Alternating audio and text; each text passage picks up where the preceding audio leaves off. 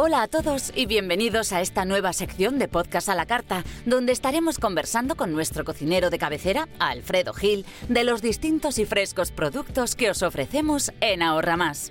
Hola Alfredo, ¿qué tal?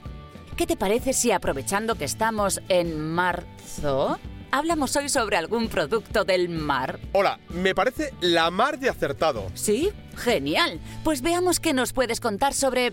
Espera, te voy a decir unas cuantas propiedades y tú tienes que adivinar de qué pescado hablamos, ¿de acuerdo? De acuerdo, vamos allá. Atento.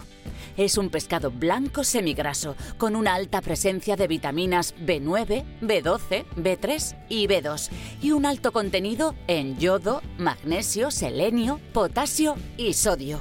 ¿Cuál es? Me lo has puesto muy pero que muy fácil. Es el rodaballo. Un pescado riquísimo y muy saludable, ya que por sus nutrientes es muy bueno para proteger el organismo de enfermedades cardiovasculares, favorecer el funcionamiento de los tejidos nerviosos o la síntesis de neurotransmisores.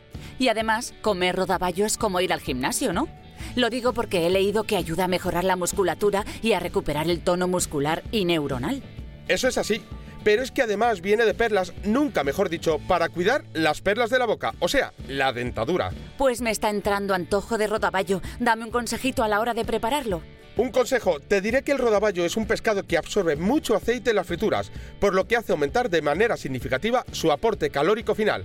Por eso, la mejor opción es cocinarlo al horno o al vapor, ya que las piezas mantienen una textura compacta y firme, además de mantener el sabor del rodaballo de manera natural. ¿Y alguna recetita así de esas que te sacas de la manga? A falta de una te voy a dar tres ideas para preparar el rodaballo que te van a encantar. Puedes hacerlo al hojaldre, cocido en caldo corto y envuelto y asado dentro de un aplacado hojaldre. También puedes prepararlo en papillot, envuelto en papel vegetal con hortalizas y cocinado en su propio jugo. Y por último, e igualmente delicioso, al turbo grillé, cocido en caldo corto y gratinado con salsa holandesa.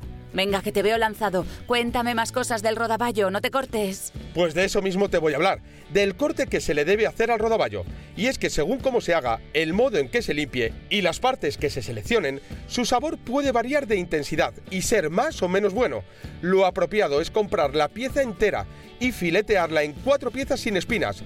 Por eso lo mejor es que los cortes los realice un experto, como los pescaderos de Ahorra Más. Uy, sí, y además son tan simpáticos y atentos. La verdad es que siempre me dan muchísimas ideas para preparar platos nuevos. Así que me voy corriendo a ver si sabe tan bien como suena. Y hasta aquí el podcast de hoy. Adiós, Alfredo. Nos vemos el mes que viene. Y a vosotros, ya sabéis que la mejor manera de preparar una comida diferente y siempre fresca es con los productos de Ahorra Más. Porque lo bueno empieza aquí.